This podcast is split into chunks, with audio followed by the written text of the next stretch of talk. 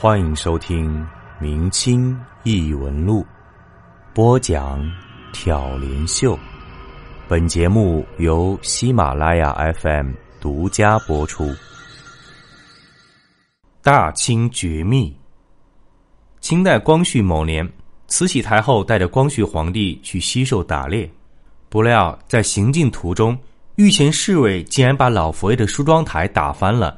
里面两个绝密的核桃给弄丢了，这件事儿非同小可，追究起来是要杀头的。说起来啊，这老佛爷的梳妆台必定价值连城，一路上都用黄布罩着，有十几名侍卫兵丁轮换着抬，兵丁们个个小心翼翼，倍加呵护，生怕磕着碰着。这一日，队伍走到一条小河边河面上有一座简易的木桥。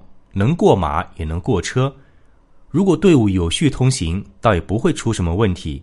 可是每个人都心知肚明，这次出来说的好听是打猎西狩，说的不好听那叫溃逃。因为就在前几天，八国联军攻陷了北京城，如果他们追上来，自己才是人家的猎物呢。所以，队伍等慈禧太后、光绪皇帝以及皇亲贵族们过桥以后，后面的人就彻底乱了秩序，挤的挤，拥的拥，那桥不堪重负，突然塌了。抬梳妆台的兵丁们一见，气得跺脚直骂娘：“如果不是害怕挤坏了这个贵重东西，自己不早就过去了。”管理这些兵丁的贝子爷三十来岁，名叫萨博哈，是个六品侍卫。这萨博哈忠于皇室，遇事果敢。他对兵丁们吼道：“看什么看？没桥也要过河，快下水！”这时是八月的天气，水不算凉，河不宽也不深。兵丁们正打算脱鞋下水，萨博哈又吼道：“如果是行军打仗，还怕湿了鞋袜吗？”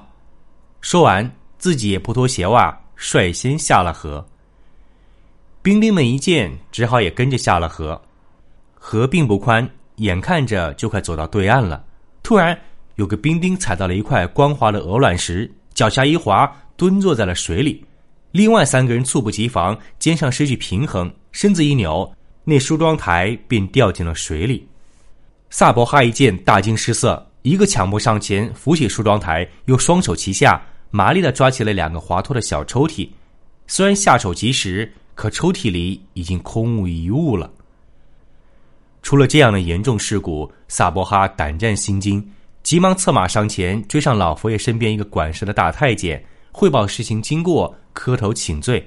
最后，他战战兢兢地说：“大总管，梳妆台里两个小抽屉都是空的，不知可有什么物件遗失了？”那大太监瞪了他一眼，让他先回河边待着，等他过去问问，再给他答复。不一会儿。有个小太监来到河边，告诉萨博哈，说这段时间由于情况特殊，梳妆台里的梳子、香粉、胭脂等物品，老佛爷每天早上用过之后，都由贴身侍女另外收藏保管。萨博哈一听，松了口气，说：“哦，这就好，这就好，可吓死我了。”不料话音未落，那小太监却说：“不过那抽屉装有两个核桃。”现在还在吗？萨博哈一听，摇摇头说：“核桃？什么核桃？是老佛爷爱吃的零食吗？没看见啊。”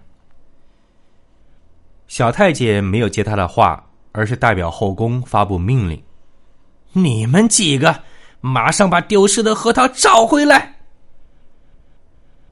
把丢了的核桃找回来。”萨博哈看着潺潺的水流，暗自皱了下眉头。这里已经进入了太行山区，沟沟叉叉里长了不少的核桃。既然老佛爷喜欢吃核桃，我们自个儿掏钱给他老人家买一些不行吗？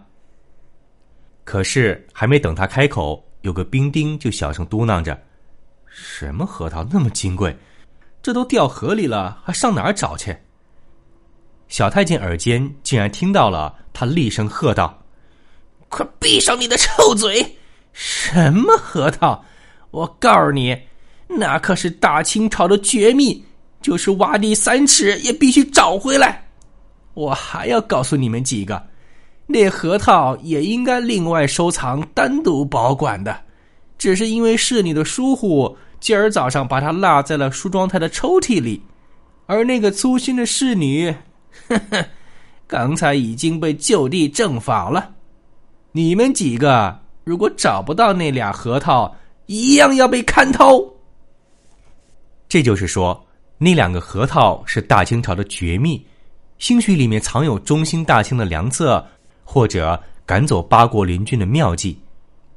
不管怎么说，那核桃对于大清帝国肯定非常重要。萨波哈深感自己罪孽深重，觉得重任在肩，没得说，抓紧时间去找那两个绝密核桃。可是上级动动嘴，下属跑断腿，要找到那两个核桃谈何容易？这河里的水虽然不深，但河床上有不少乱石，河面虽然不宽，水面上却飘了很多柴草。那核桃入水后半漂半浮，这会儿到了哪儿？如何寻找？萨博哈一皱眉头，终于想出了个主意：筑坝断水，然后顺着河床向下寻找。于是他立刻招来数百军民，拆了附近几间民房，把那些木料、砖瓦、土坯什么的，一股脑都填进河里，然后挑土压实。不到半晌，就筑起了一道土坝，把那小河拦腰截断了。土坝下的水越来越少，很快断流见底。萨博哈就派兵丁沿着河底仔细搜寻。那个小太监则扯着公鸭嗓子在岸上咋呼着：“如果找不到那俩核桃，你们就别上来了。”大家都知道，那两个核桃是和自己的脑袋紧密相连的，谁也不敢掉以轻心。二十几个人排成一排，肩并肩，腿挨腿，跪着爬着。一寸一寸向前寻找，果然真是天无绝人之路。挨到太阳落山，竟然真把那两个核桃给找着了。各位，这两个核桃果然不是凡品，都是眼珠大小，表面虽然有凹有凸，摸上去却像婴儿皮肤一样细腻光滑。这精致异常的核桃肯定来历不凡，贵重无比。难怪宫里会下了必须找到的死命令。不料那小太监见了，却说：“哼，别高兴的太早，等我拿回去让里面验看了再说。”参与打捞的兵丁们又一次把心提到了嗓子眼儿。眼看日已西沉，如果这两个核桃是赝品的话，那大家的命可就真没了。还好。那两个核桃经过老佛爷的贴身侍女验看以后，确认就是梳妆台里遗落的那两个。萨博哈这才长吁一口气，庆幸核桃没有丢失，大清朝的机密没有外泄，自己也没有成为千古罪人。至于拆毁的几间民房、筑坝取土挖坏的一些农田，与大清朝的绝密相比，又算得了什么呢？那些损失，就由地方官员自行解决吧。而那个被砍了脑袋的侍女，实在是罪有应得，自己找死不说，还险些连累了我们。两个多月以后，大队人马终于辗转到了西安。慈禧太后住进行宫以后，就对有功人员进行嘉奖。萨博哈因为寻找绝密核桃有功，老佛爷就把自己身边一个年龄稍长的侍女赏给他做了小妾。新婚之夜。萨博哈顾不得温存，好奇的问小妾：“咱们做了夫妻，就不是外人了。你能不能告诉我，那俩核桃到底金贵在哪儿啊？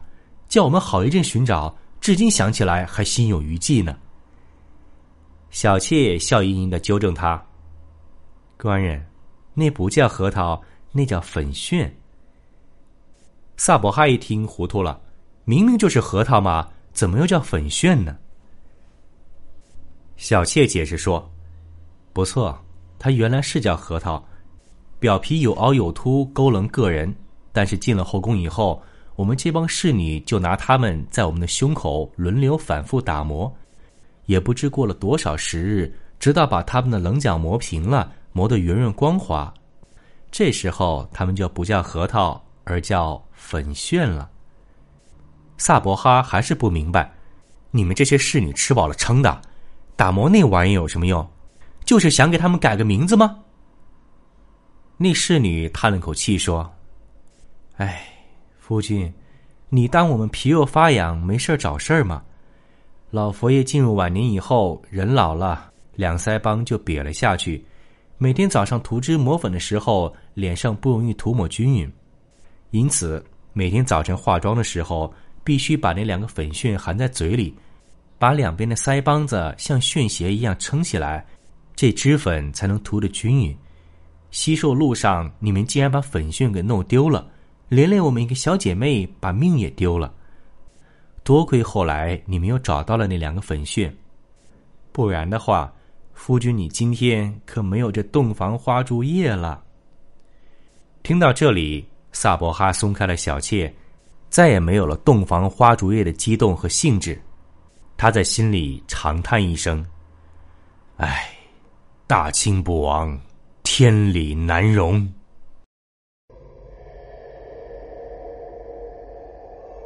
本集播讲完毕，感谢您的收听。如果您喜欢，请您评论、点赞、转发。咱们下集再见。